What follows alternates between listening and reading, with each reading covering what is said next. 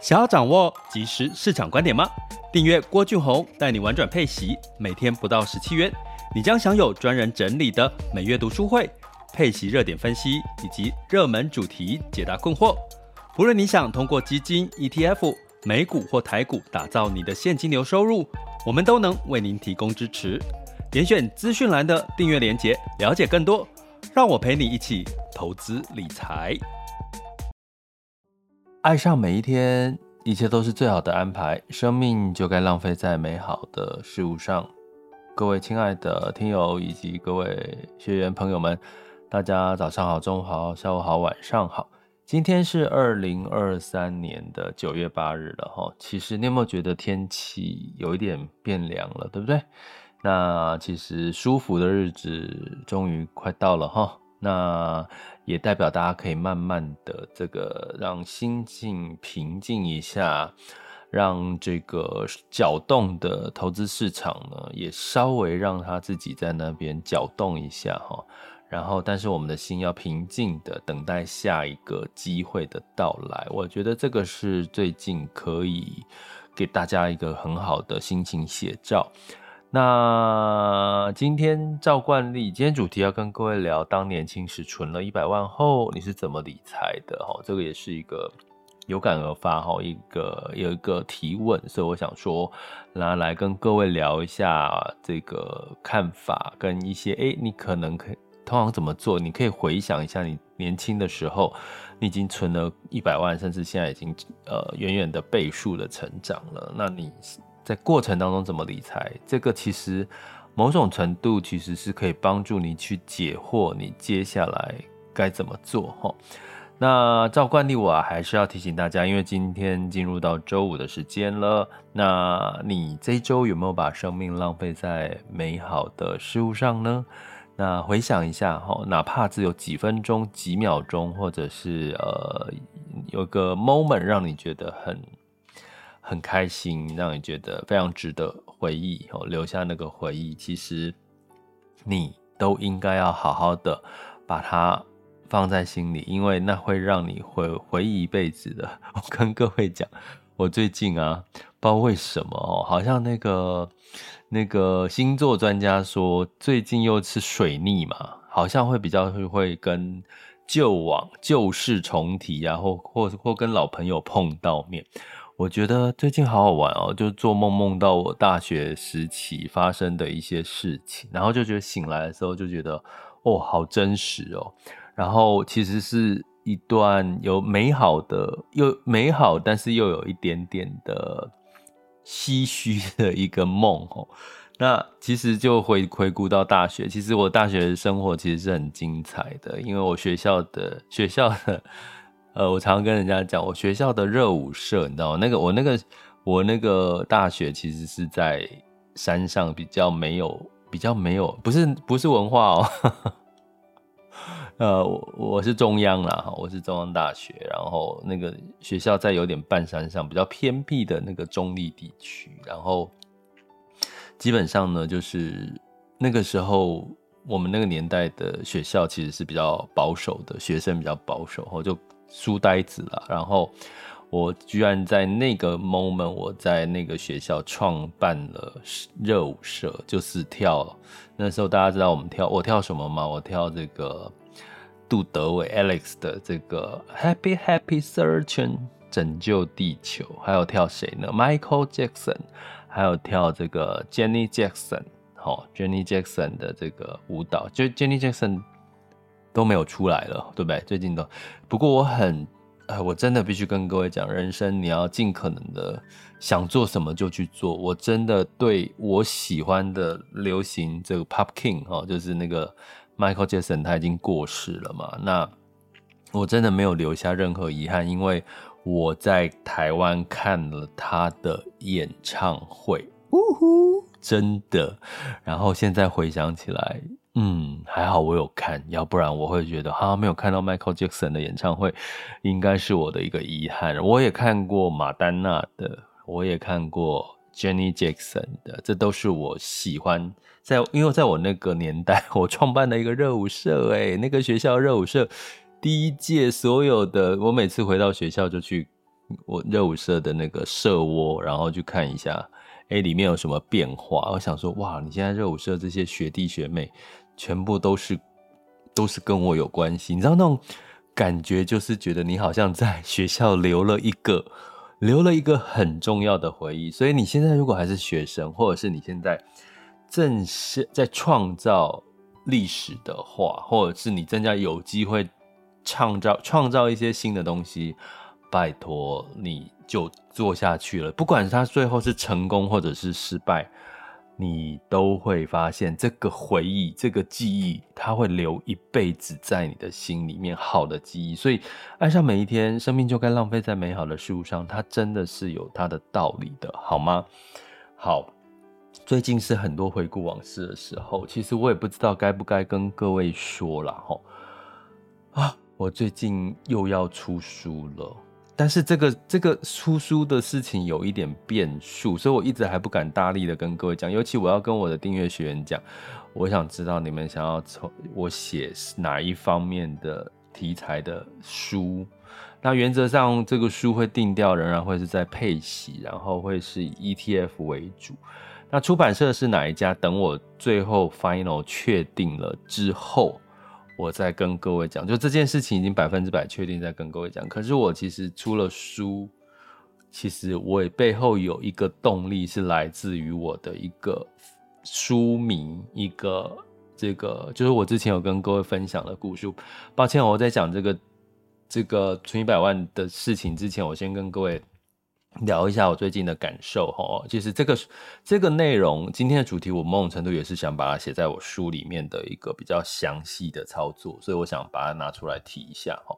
那呃，这其实我真的 我必须要感谢我这个书迷，因为我不在一个。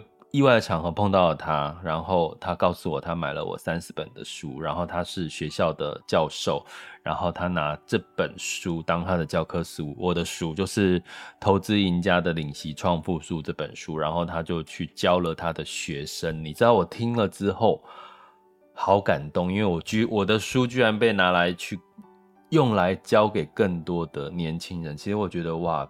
真的是一个，我我我其实又觉得又是一个把生命浪费。我写书，其实大家知道写书是很辛苦的哈。那我其实真的那那个当下，我觉得我是把生命浪费在美好的事物上哈。那基本上呢，呃，所以他甚至他就问我了哈，在我们快结束齁这个聚会的时候问我说：“那我老师你会再出书吗？”我就说。我没有打算 要出书了，因为我现在就是直播啦，Podcast，其实已经在把这些内容分享给各位了。可是他也告诉我哈，其实其实出版社也是这样跟我说啦。其实其实我必须跟各位讲，因为我还不不想公布出版社是哪一家，是因为我还在最后确定到底这件事情，因为我们谈得很愉快哈。那但是我希望到时候确定一点，我再跟各位说我在哪家，因为其实。我真的就想写这本书，因为粉丝给我的动力，那你们也是给我的动力来源哈。所以关于配息，关于 ETF，你们想要想要具体从书里面得到什么收获，麻烦你们告诉我。我最近正在。准备这些资料哈，如果你们有这个部分的一些想法，来告诉我。然后我要讲的就是，最后他聚会结束，我说我不出书的时候，你知道他的眼神，我那个书迷的眼神透露出失望的眼神，你知道让我觉得，天哪，真的。让我觉得出书这件事情好像很重要，所以你就知道我多是我 我其实从年轻的时候我也是很重视人的感受，人给我的感受啦。可是我经过一段时间的时间的历练，当然我现在不是那个对我来讲都是加分吼。那所以呢，我就在想跟各位聊这件事情齁，到底这个人生，如果你存了一百万之后。哦，就回到我们这个话题，会不会有点突兀啊？就是我要出书了，但是这个话题我想要纳到我的书里面。哦，其实然后呢，你有了这个一百万，然后呢，你后面做了什么？如果你已经这是你过去是已经发生了，那你做了什么，让你现在超越一百万，甚至千万，甚至提早退休，甚至更多事？我觉得那件事情很重要的点，其实就是你成功投资理财成功的一个做对的事情，那你就要持续做下去哈。其实这是我想跟各位讲的哈。那呃，在存到一百万，通常大家去回想，帮我自己。其实存到一百万啊，这件事情很多人都是很迷茫的哦，都不知道为什么。好像我的一个朋友，他跟我说，他存到一百万的之前，他一直认为能够存到一百万吗？他是个问号，他都觉得存一百万好像有可能呢啊，没有存到也也也是好像也是正常的哈，因为年轻的时候通常那个薪水。不会是最高的，然后花费也是有很多要花费的哈，所以呢，呃，有我朋友就跟我分享哈，他存了第一个一百万，大概存了八年，第二个一百万存了两年哈，那第一个一百万其实他真的是没有信心，结果存到之后，为什么他只花了两年就存到第二个一百万？是因为他发现，诶，存一百万好像不困难呢。回想他这八年做的事情，就是记账啊，就是努力存钱啊，然后。第二个一百万，他就很快两年之内就存到了哈，所以基本上存第一桶金某种程度，它不重点不是方法，大家应该知道嘛？你小钱你怎么去？就算当你有一万块、两万块、三万块、十万块，你赚个一倍，其实也都只有二十万而已吼。所以真的是第一第一桶金是需要存出来的，很多是存出来的。就算你获利有十趴、两二十趴，所以你真的不用太介意你获利十趴或赔赔个十趴，真的不用太介意，因为第一桶金通常是存出来。如果你现在是在存第一桶金，可是第二桶金开始就会存钱的方法就会出现不同了哈。那这是我今天想跟各位分享聊一聊的。那第一桶金呢，其实它是。建立信心，这个我认同，因为我朋友认为说，它其实是一个建立信心很重要的一个关键。因为我存了第一桶金，你一百万，你就会想说，我怎么去累积我的第二个一百万？好，所以你就会开始积极度就会提升。其实这也是我呃，因为我们哦，同在这个中间，我先插个话哈。呃，抱歉，因为现在是九月八日哈，因为我们从现在开始，未来的未来呢，可能只有 YouTube 频道的直播，还有这个粉丝专业哈，玩转佩奇的粉丝专业，就婉转佩奇的 YouTube 频道，婉转佩奇的粉丝专业直播。那之后呢，会把它剪辑之后放到 Podcast 哈，就是这三个管道。那 Mixer Box 这个屏目前哈，呃，不知道为什么，因为我没有特别去问啊，不知道为什么它现在就是全频道没有直播功能了，就是它的这个直播聊天室已经。消失了，这个功能已经消失了，所以有这个听友们问我说：“诶，为什么中午的直播没有了？”我就是 Mixer Box 那边，大家知道 Mixer Box 这个平台，那它是它就无预警的取消了直播功能。我发现其实是所有的频道都都没有直没有办法直直播了啦齁。那但是它就 Podcast 上传，所以你可以在 Mixer Box 还是持续看到 Podcast。的上传，可是就是直播。如果你想要中午就刚好听一听，就不用再花时间听，那你就是。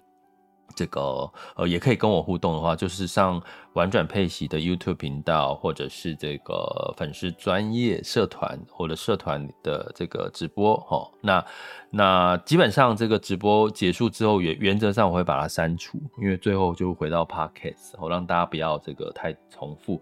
那所以如果你在 YouTube 频道有要留言，因为它可以聊天嘛，你可以留言给我。我现在在直播的当下，你可以聊天留言。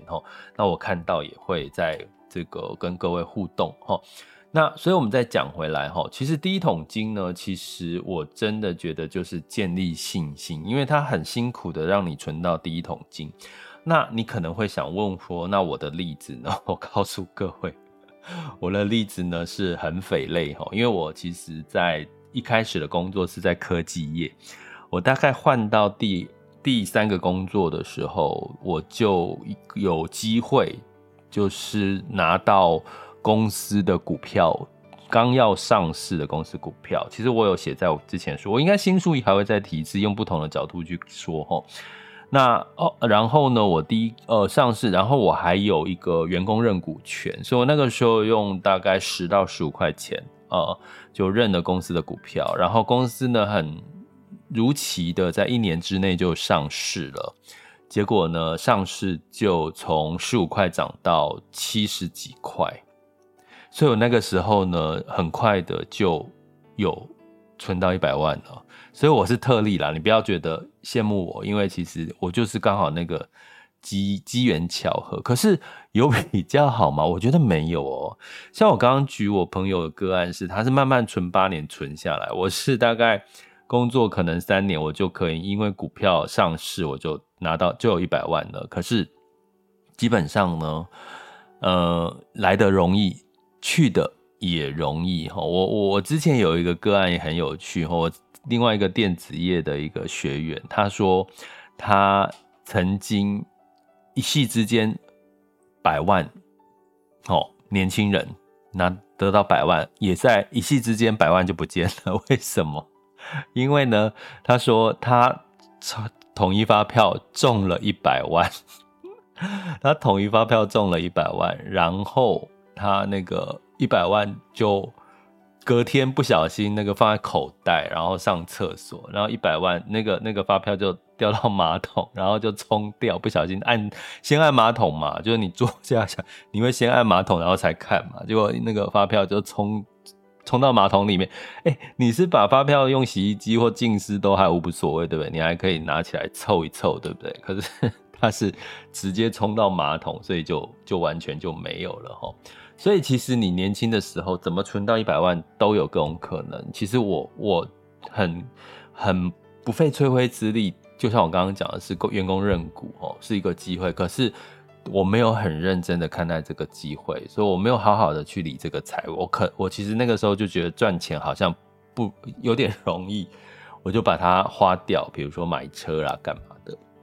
所以所以我其实那个时候一百万很快就就。就又要重新的去累积，在刚开始年轻的时候。可是呢，我的朋友他当他这样一点一滴存下一百万，他第二个一百万，我刚刚讲说他是两年就存下来哈。那他做了什么事？第一桶金的一百万跟第二桶金的一百万有什么做法的差别呢？其实就关键就在于资产配置这件事情哈。因为你去想，你今天有一百万的时候，你其实。呃，赚了十趴，你就是赚十万。好，那如果你今天是这个呃十万块钱赚了这个另外的十，就是赔了十趴，赚了十趴。如果你是十万块钱赚了十趴，只有一万，一百万赚了十趴是这个十万嘛？好，所以你就知道，其实你会开始谨慎哦。当你有一百万，你会开始谨慎。我不可能全部的钱一百万都压在一只股票。大部分的心态会产生这样的心态，哈，诶，有了，我们 YouTube 频道有这个留言，Sandy 说有一桶金真好，嗯，真的，你会有的，你会有的，相信我，相信我，相信你自己会有一桶金的。好，所以呢，基本上呢，呃，在存了一百万之后，你要开始做的，其实关键是两件事啦，我要分两件事，一个叫做。资产配置，好，刚刚提到的，你你不可能会想要把一一你所有的钱压在同一档一一个一档股票，因为你涨跌跌个十趴，跌个二十趴，就是十万二十万，跟你十万块跌一万两万的感觉是不一样的。有钱人也是这样，有钱人重视你资产越高，你越重视的绝对会是安全稳健，绝对不会再是冲高杀低这种事情。好，好，所以呢，在这个部分一百万。关键就来自于配置哦。那配置，因为你还会有定期定额嘛。那配置呢，其实就回到我不细讲配置的方式了哈，因为我们一直在讲以息养股嘛。你就拿配息买配息一篮子的配息，然后拿这个额外的配息再去做定期定额。其实它某种程度是就是一个配置的一个概念，而且是帮你做停停利。哈，像目前我觉得最近这个 moment 是最好。跟各位做一个机会教育的时候，哦，怎么说呢？因为你会发现最近的市场好像这个昨天美股跌，苹果跌，哦，然后今天的台股也也跌，哦，那带来是什么？带来的就是，哎，你之前上涨的一些这个科技股，其实最近都有稍微在修正哈。那这个修正是呃理性的吗？没有，其实它因为近期没有太多的利多支撑带来的，接下来的这个呃，你可能要修正一下，它才会再往上走哦。可是呢，如果你这个时候你是持有的是配息一篮子的配息，它的配息 ETF 也好，配息基金也好，基本上呢。你就把它当成是每个月或每一季在帮你做获利了结，所以其实你某种程度已经可能在近期做了一个获利了结，所以你的本金就不会因为近期的这个本加利哈，就不会因为近期的这个股市的波动哈，就影响到你获利的部分。好，哎，那你获利的部分，我刚刚提到，你就可以拿来做再投资嘛。哎，在最近如果市场有一些修正，你就有资金。有预算再去加码哈，所以其实有时候市场是这样，机会来了，最怕的不是你不敢进场，而是你没有钱，你没有预算可以进场，不是吗？如果你看着股市在涨，你就是没有钱可以进，然后。接下来就会有人说，那我去借钱投资，那这个当然就不是我们鼓励的，在理财上面是不鼓励的一件事哈。所以我刚刚讲第一个哈，年轻的时候存到一百万，其实很简单，你就开始要去思考资产配置了，要不然你跌个十趴，跟你十万块跌的十趴是不一样的哈。第二个是什么？第二个其实我最近有在跟上媒体的时候在聊预算制这件事情哈。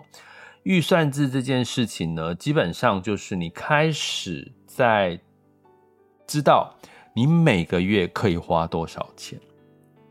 那我们在理财上面有一个很重要的公式，就是收入减掉投资储蓄，剩下才是你可以花的钱。也就是说，如果你每个月收入五万块，你三十趴拿来做投资，好，那假设啊，好，你三比较为什么三三十趴？就是它比较不会造成你生活的压力跟影响你的生活品质，哈，这个数据呢是三十趴，好，啊，这个是经过统计出来的哦。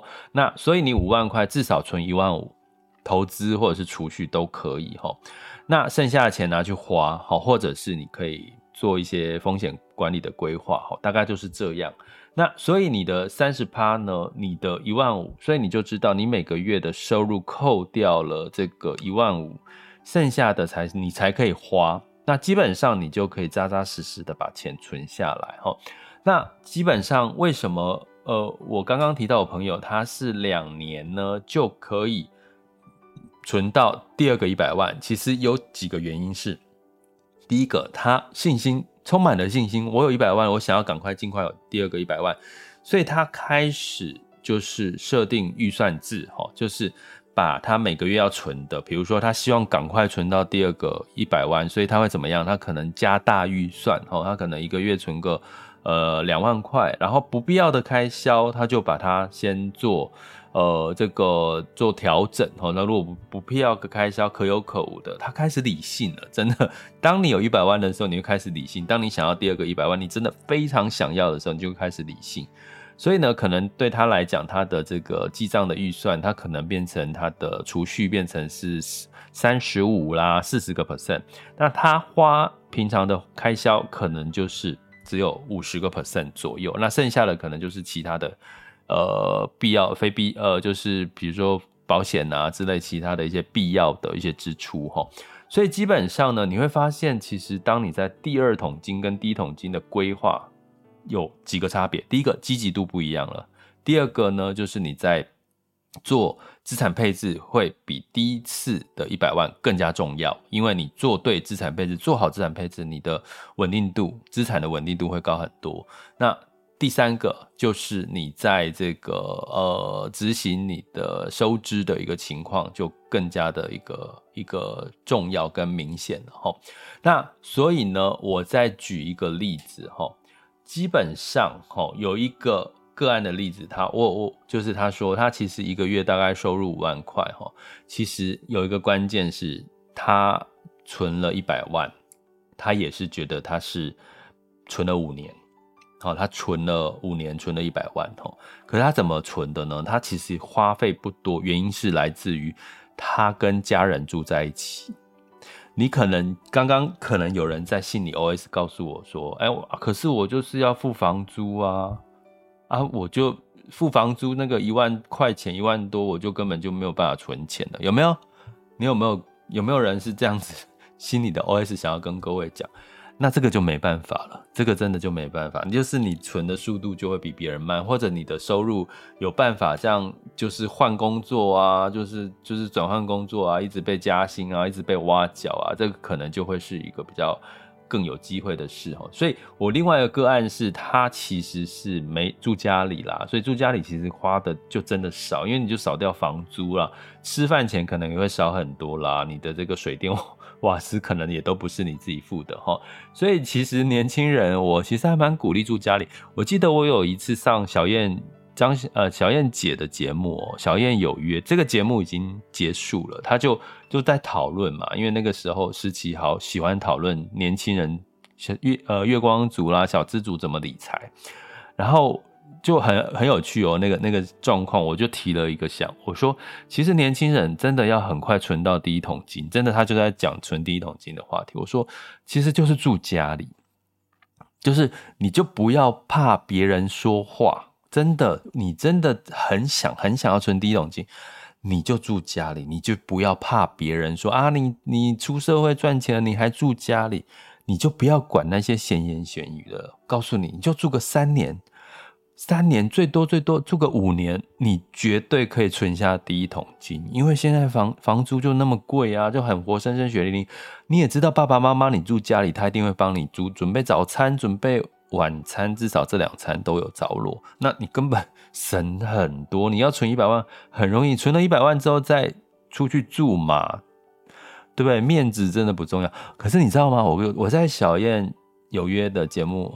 哎，是小燕有约还是小燕之夜啊？我忘了，反正我就是我上小小燕姐的节目，我很喜欢小燕姐的主持，因为我觉得她是一个非常资深的前辈。我常我之前有讲过，可是她非常客气哦，她对专业人士是客客气气的，好像看到我也是客客气气的。讲话的时候，那她当下的反应是哦，我们在录影的时候，当下反应说哈，住家里，大家可以想象得到吗？小燕姐她那个年代应该会觉得。那个那个长大了住家里，应该他会觉得是这样好吗？这种就是他透露出来的反应，说他住家里这样子好吗？那种感觉。可是我必须告诉各位，如果你真的在现在，尤其是现在这个社会，这个通膨，这个房租高涨的情况下，如果你真的很想要存到一百万，你真的把你的面子拿下。把你的方便，你想要求方便，不要让父母管这个脑，这个想法先拿掉，忍个三年到五年，真的，接下来你就一百万，你就海阔天空了，因为你一百万，刚刚我提到。我我的个案存了，呃，我个案是有存八年的，也有存五年的，最多有存三年的。三年他是什么背景？他是护理人员，哈，他是护理人员，所以护理人员很难花钱，大家知道吗？而且护理人员就是加班，很多时间要加班，所以加班费很多。可是呢，他很。很少机会可以花钱，因为他常常医院要要这个有一些是要 on call 啦，或者是这个相对就是加班，所以他很少时间出去外面花钱，所以他存钱就很容易。所以我最长的例子就是三年。那我刚刚讲，像我的例子就是我用突然之间三年就突然呢有员工认股的机会，然后突然间上市，然后突然从十五块涨到七十几块，然后我就突然之间就有。